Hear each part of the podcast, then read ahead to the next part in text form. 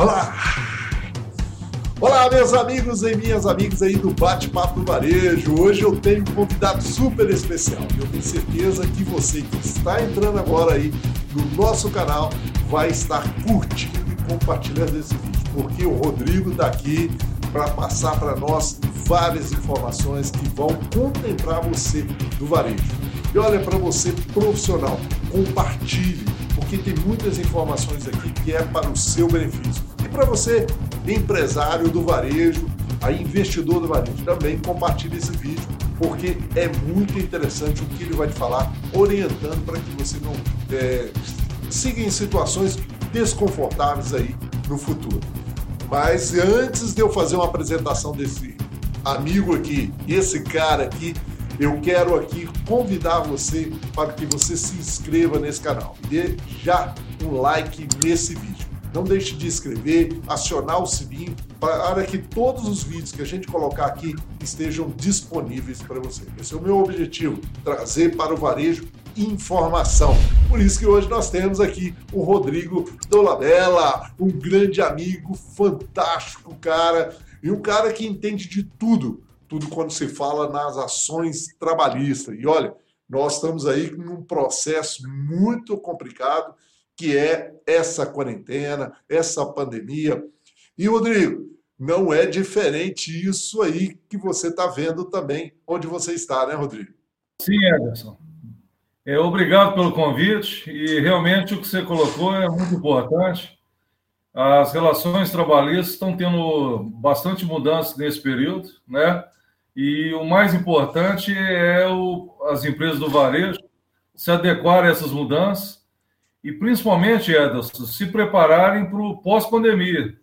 Porque eu estou com uma frase que eu estou usando direto, que é o seguinte: o mundo nunca mais será o mesmo e as relações de trabalho nunca mais serão as mesmas. Então, nós temos que pensar no presente, mas nós temos que pensar também já no futuro. É verdade. Talvez pensarmos aí nesse pós-pandemia, como que vai ser a, a, as posições trabalhistas nesse sentido. Olha, Rodrigo, todo dia eu percebo que tem uma novidade. Eu até também falo muito aqui que nós temos que viver um dia de cada vez agora. A gente não sabe o que vai acontecer amanhã. Talvez você comece uma reunião com a sua equipe hoje, orientando de um jeito. Quando pensa amanhã, já tem outra orientação. Diante de tantos decretos, tantas leis aí que visam tanto proteger como também compartilhar que o varejo fique mais uniforme diante de toda essa situação.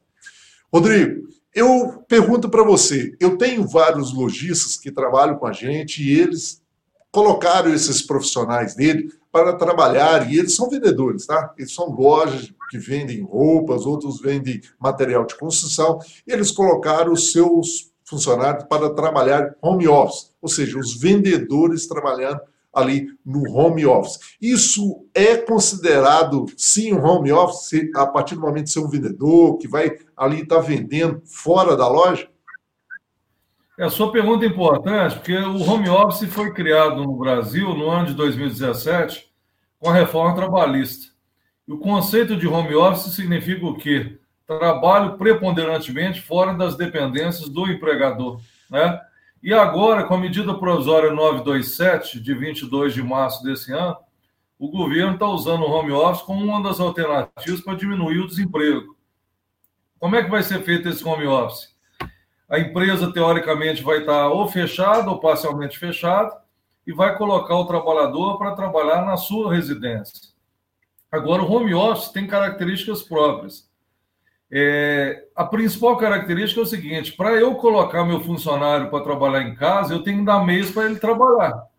E aí eu te pergunto, Edson, quais meses são esses? Você imagina?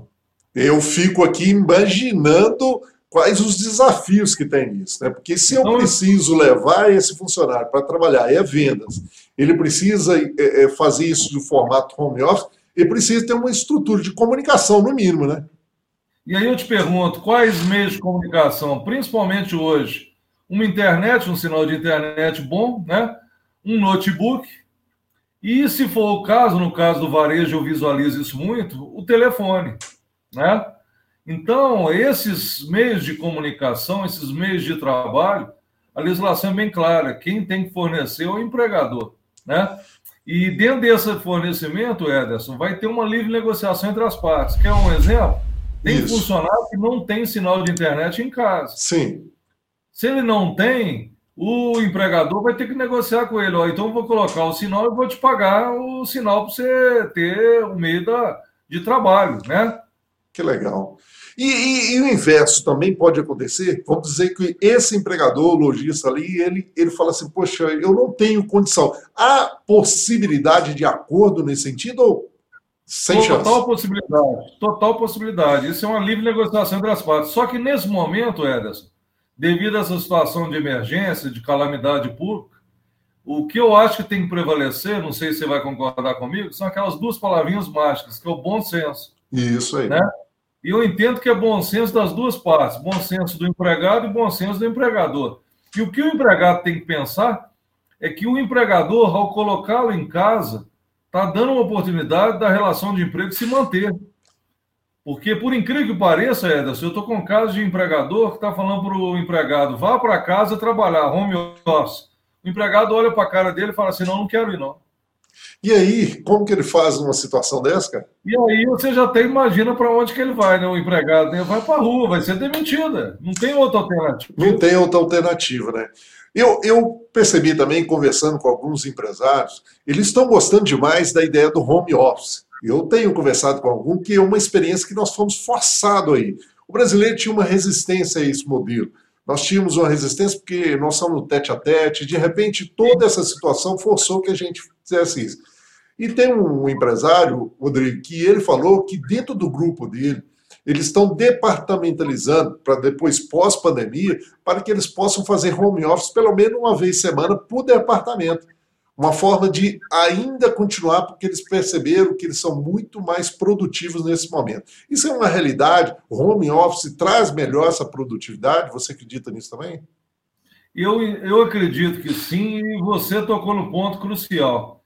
A questão do home office no Brasil é questão cultural. Nós ainda não temos essa cultura. Eu dou treinamentos para o pessoal de cooperativo. Para você ter uma ideia, em Amsterdã, na Holanda, nós temos uma cooperativa de crédito onde todos os funcionários trabalham no home office. Que Aí legal, você vai perguntar, mas como é que funciona? Tem a sede física, todo mundo trabalha em casa. O empregado só vai à sede se o, o cooperado ou cliente quiser conversar com ele tiver que tratar alguma coisa pessoalmente. Fora isso, é tudo home office. Agora, no exemplo que você deu, é um exemplo interessante. Cinco dias da semana, quatro dias da empresa, um dia em casa. Isso não caracteriza home office. Ah, não? Porque, que legal. eu falei que o home office tem que ser preponderantemente fora do local de trabalho. Então, para ser home office, teria que ser o quê? Três dias em casa, dois dias na empresa. Agora, outra dica que eu queria te dar. O home office para a empresa, em certas situações, ele se torna lucrativo. Por quê? Vale transporte. Vou precisar dar vale transporte ao meu funcionário? Lógico que não. Ele está trabalhando em casa, não há que se falar em transporte. Dependendo da situação, o Ederson, é, é um aluguel a menos, é uma luz a menos. É verdade. É, então, dá, dizer, dá para se colocar isso, né? Dá para se avaliar. Eu percebo que muitos empresários estão experienciando isso e tendo experiências muito positivas até nisso. Mas eu, eu pergunto para você, plano de saúde, vale alimentação, que essas empresas dão, isso ainda continua ou, ou se nesse caso muda todo esse conceito? Tudo é livre negociação. Agora, plano de saúde durante esse período da pandemia, a minha recomendação é continuar, porque não, não sei se você concorda comigo. Claro. Se torna ainda mais importante. Agora, vale refeição é negociado, porque teoricamente é diferente do transporte, porque o transporte ainda existe. Agora, a alimentação, teoricamente, ainda vai existir, só que vai existir dentro da residência do funcionário.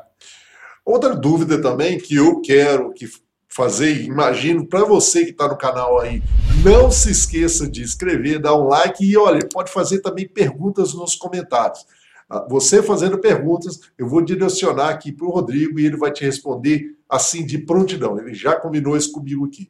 Mas vamos dizer que esse cara está lá no home office e fala que não vai trabalhar. Ele não vai trabalhar porque ele está doente. Ele está passando mal, ele está indisposto.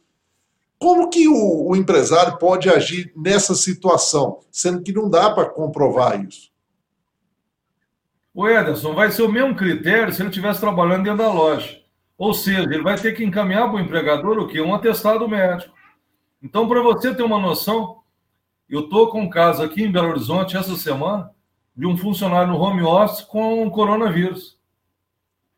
Caramba. Né? E aí então, ele está trabalhando ou não? No caso, ele não está. Apresentou o atestado e está. Por quê? Porque ele não tem nem condição. Porque ele está tendo falta de ar, ele está tendo crise de tosse, ele está com uma febre muito alta. Então, o critério não muda, tem que apresentar o atestado. Agora, não sei se você concorda comigo, o home office é uma questão cultural. Então, tem duas palavrinhas-chave dentro do home office. A palavra-chave para o empregador é confiança. Tem que confiar no trabalho do, do empregado dele. E a palavrinha-chave para o funcionário é foco.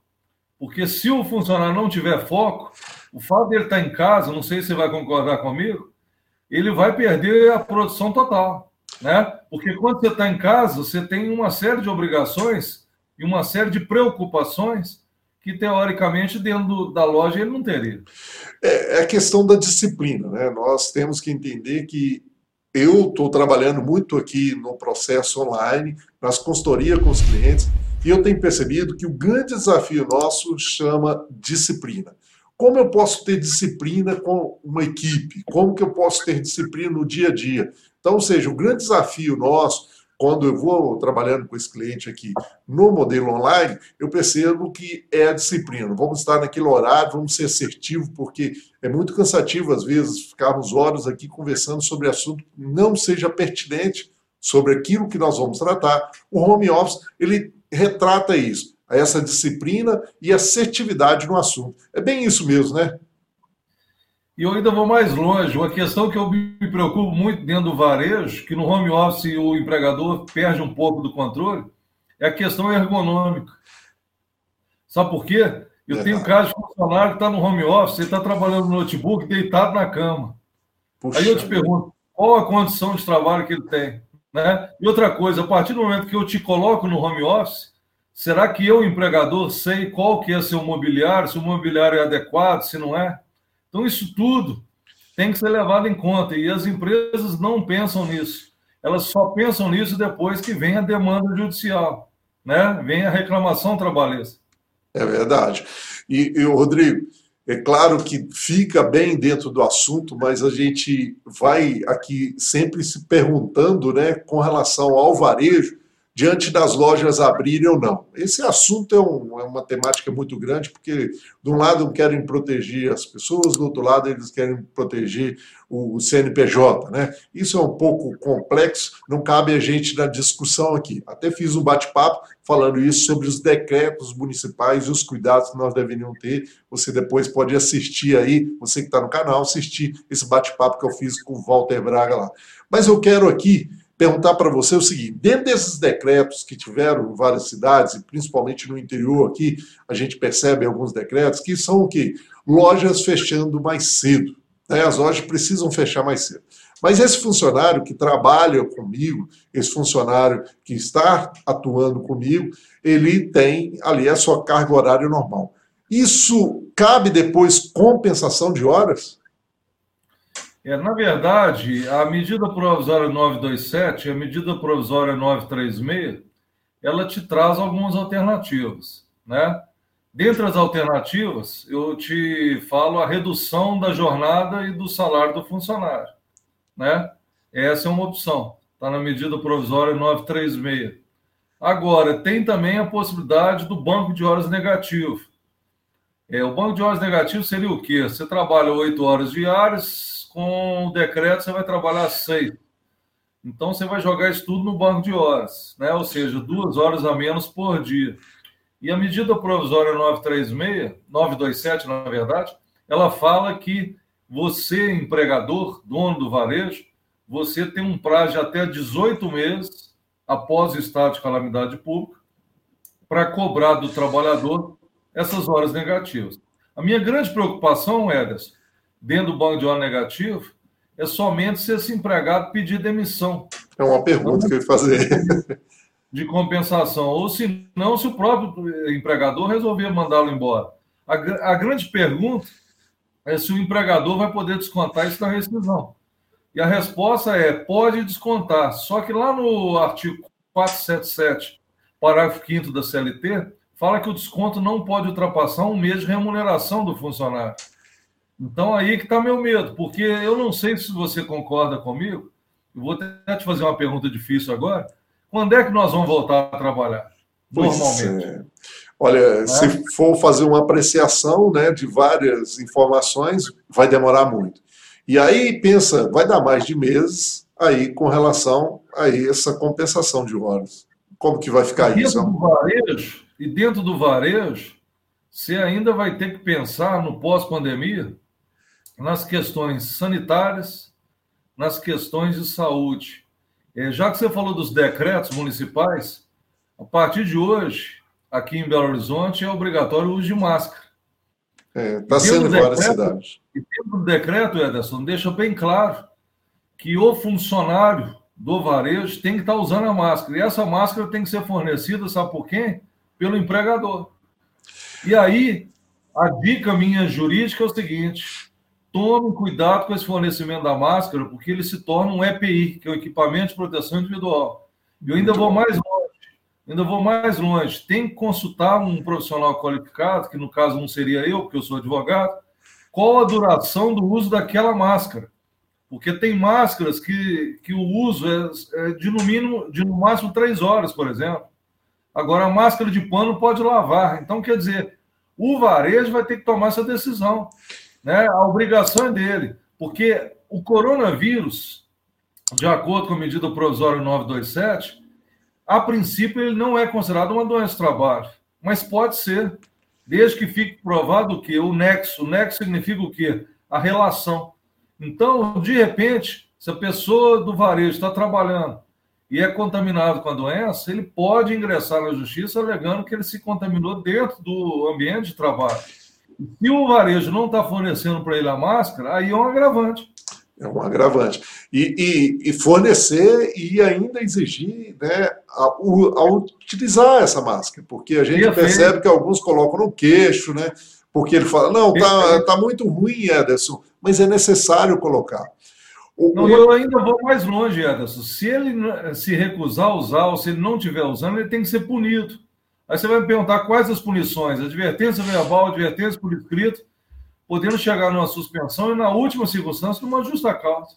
Nesse caso, eu preciso fazer um normativo para isso, né? do uso desse EPI, ou não? Na verdade, a minha recomendação é o seguinte: você vai fornecendo a máscara. Consequentemente, você vai ter que documentar. Sempre que você fornecer, você vai ter que pegar o recibo. É muito parecido com o recibo do EPI, que é o equipamento Sim. de proteção individual. Sim, eu ainda sim. vou mais longe. Aqui em Belo Horizonte, Dentro do decreto fala que se a fiscalização da prefeitura chegar na sua loja e o empregado não estiver usando máscara, pode ser cassado seu alvará de funcionamento. É verdade. Esses decretos no interior também já acontecem em outras cidades também, tá? E, e, a gente já percebe que vai ser uma modalidade adotada aí por todas as cidades que, que implementada talvez pelo modelo que já vem de São Paulo, né? A gente percebe isso.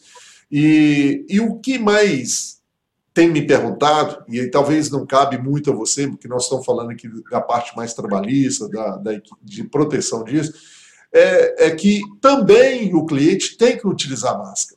Né? E ele tem que estar percorrendo as lojas, e algumas lojas, ou seja, utilizando máscara. Então, o que, que ele precisa ter? Ele precisa colocar um profissional na porta que tem que estar ali, se é um supermercado colocando, faz, perguntando ao cliente se ele precisa de um carrinho ou um cestinho, higienizando as partes que ele, vão, que ele vai tocar, e ainda conferir se ele está de máscara. E isso é um Perfeito. processo Perfeito. que vai demandar custo realmente para o varejo. Eu vou te dar um exemplo meu hoje. Hoje eu fui a um supermercado aqui em Belo Horizonte. Sim. O que, que esse supermercado fez? Ele tinha duas entradas. Ele fechou uma entrada, agora só tem uma. Nessa entrada que está funcionando agora, tem um funcionário do supermercado fiscalizando o uso da máscara pelo cliente. Né? Na hora que você vai pegar o carrinho do supermercado, você tem do lado do carrinho o quê? o álcool líquido, né? E um rolo de papel para você limpar o carrinho que você vai usar, né? Quando você sai do supermercado, tem um álcool em gel para você passar nas mãos. Então, são várias atitudes que, teoricamente, vocês, o, o varejo nunca pensou que um dia aconteceria isso. E o pior, Ederson, eu acho que isso não vai acontecer, não é só nesse momento. No pós-pandemia, ainda vai ter um tempo que a máscara vai continuar sendo usada o álcool em gel, uma série de situações. Não sei se você concorda comigo. Eu concordo porque isso é, é, vai se tornar parte da nossa cultura. Né? A gente fala muito isso na PNL, que é um processo de modelagem. A partir do momento que você começa a fazer uma imersão de valores, você, impregnado pela mídia que já faz, pelo conceito do próprio trabalho que está sendo imposto nos formatos de decretos para nós, isso faz com que a gente mude o comportamento. Olha, é, eu quero fazer uma pergunta para você, porque eu tenho alguns clientes que adotaram muito, era um processo muito normal, a ter o um menor aprendiz e ter as pessoas da melhor idade, que eu falo que hoje é um grupo de risco. E esses profissionais estavam trabalhando normalmente, com muito resultado. Bom, a gente sabe que teve que afastar esses profissionais. Muitos desses clientes, o que, que eles fizeram? Eles deram férias para esses profissionais porque para resolver a situação, vamos dar as férias e eles vão ficar de férias. Antecipação de férias. Talvez você pode falar um pouquinho dessa antecipação. Mas a pergunta é o seguinte: já vai para um mês, cara. Essas pessoas vão voltar, elas são um grupo de risco. E aí, o que, que eu faço? É, a sua pergunta é fantástica, porque a orientação hoje, jurídica e médica, é que ninguém do grupo de risco pode continuar a trabalhar durante o período da pandemia. Né? todos eles têm que ser devidamente afastados do trabalho. Só que, lógico, Éder, porque falando assim é fácil, agora a prática é que é o complicado. Pois é. Né? é quem seria o grupo de risco que eu me preocupo? Acima de 60 anos, diabético, cardiopatas, pressão alta, não é isso? isso? Tem as grávidas, tem as grávidas, que é um caso complicado também. E o Ministério Público do Trabalho também falou que menor de idade, menor de 18 anos, não pode definitivamente trabalhar. Né? Você falou sobre as férias. Se tem um período aquisitivo completo, pode já né, determinar o gozo dessas férias. Se não tem um período aquisitivo completo, quando eu falo período aquisitivo, é aquele tempo de 12 meses para ter direito às férias. Se não tem esses 12 meses, a medida provisória 927 permite que você antecipe o gozo dessas férias. Agora, como você bem disse, já se passaram 30 dias desse início da quarentena, né? Aí acabou as férias, o que, que você faz? E aí? Eu vou dar algumas opções. Quais opções? Banco de horas, negativo, que nós já falamos, só que eu volto a te falar, é perigoso, é um risco, né? É. A outra opção, home office, que para algumas atividades, para algumas, alguns cargos é possível, para outros não, né? Como é que eu vou colocar uma operadora de checkout, uma caixa de home office? Né? Não tem jeito. Não Como é que eu vou colocar uma funcionária da limpeza de home office? Né? Agora, home office, banco de horas negativo, outra opção que eu também não acho viável, que está na medida provisória 927, é a antecipação dos feriados. Não sei se você está sabendo disso. Ah, que Agora, legal. feriado. É, mas feriado é o seguinte: na medida, fala que se for feriado religioso, depende da aceitação por parte do empregado. Se não for feriado religioso, não precisa da concordância dele. Agora, feriado, eu fiz uma pesquisa, nós temos 13 feriados no ano. Né? Sim. Só que você tem que parar para pensar o seguinte: se esse funcionário ficar dois meses em casa, nós vamos gastar quanto tempo e quantos feriados para compensar isso? Não é verdade? Não tem a compensação, não dá. Triso. Agora, a medida provisória 936, ela traz uma alternativa que, na minha opinião, é melhor, que é a suspensão do contrato de trabalho. Suspensão do contrato de trabalho seria o quê? A pessoa vai ficar em casa e vai receber o salário por parte do governo. Só que aí tem um detalhe: depende do faturamento da empresa. Quem faturou até 4,8 milhões de reais em 2019 o governo vai pagar 100% do que essa pessoa teria direito do seguro-desemprego. Agora, se essa empresa faturou mais de 4,8 milhões em 2019, aí a empresa tem que pagar 30% e o governo vai pagar o restante, 70%. Mas tenta entender, Edas, não é 70% do salário da pessoa, não. É 70% do que, que ela receberia do seguro-desemprego. Porque pouca gente sabe, mas o seguro-desemprego tem um teto máximo, que é 1.800 e poucos reais. Então, essa suspensão, ela é complicada para quem tem um salário alto.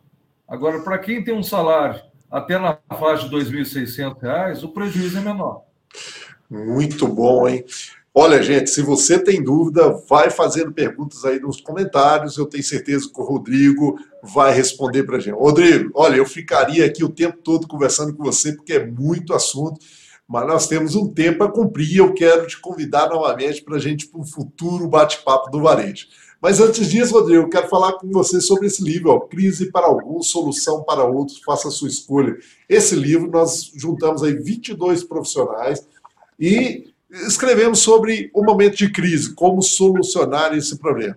Só que no modelo físico, assim, ele tem um determinado investimento, tem aí o deslocamento, ou seja, acaba ficando um investimento que não ficaria atrativo para que nós pudéssemos conceder a maioria das pessoas do varejo tivesse acesso. Aí o que nós fizemos? Colocando lá no evarejo.com, no formato e-book, 205 páginas. Ou seja, o livro todo, 22 pessoas falando para você, 22 profissionais falando para você como que deve solucionar esse momento com você aí, atitudes proativas que você deve ter. E olha que interessante disso aí. Nós colocamos a um preço simbólico para que você possa ter acesso a isso. Então acesse lá evarejo.com, vai lá na loja e compre e adquire esse livro, tá? Esse livro que está aí para você poder compartilhar informações com a sua equipe. Olha, Rodrigo, igual eu falei, eu ficaria aqui o tempo todo falando com você, porque o assunto é muito denso, tem muita coisa para se falar e eu quero te convidar para um outro momento. Mas eu queria pedir para você, para a última coisa aí, qual que é a dica que você dá para que esse cara do varejo faça imediatamente essa ação aí na loja dele, dentro de 24, 48 horas aí, ele possa já fazer ação na loja dele. Dê uma dica para nós no seu olhar aí, bem clínico nessa parte trabalhista, o que, que ele deve fazer para se proteger cada vez mais? O Ederson, eu concordo com você. O assunto é muito amplo, né? E eu estou aberto a outro convite. E a questão da minha dica para o varejo hoje é o seguinte: tem que tomar a decisão correta. Quando eu falo decisão correta, é aquela que eu te passei há pouco tempo atrás. O que seria mais viável para cada trabalhador? se é o home office, se é antecipação de férias.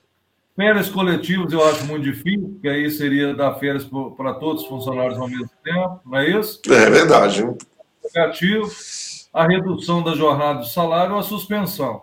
Agora, eu estou com alguns casos, não sei se você está tendo também, de empregadores que estão sem faturamento e sem caixa. Isso né? aí. Esse é um caso crítico, porque aí ele olha para mim e pergunta o que fazer, né?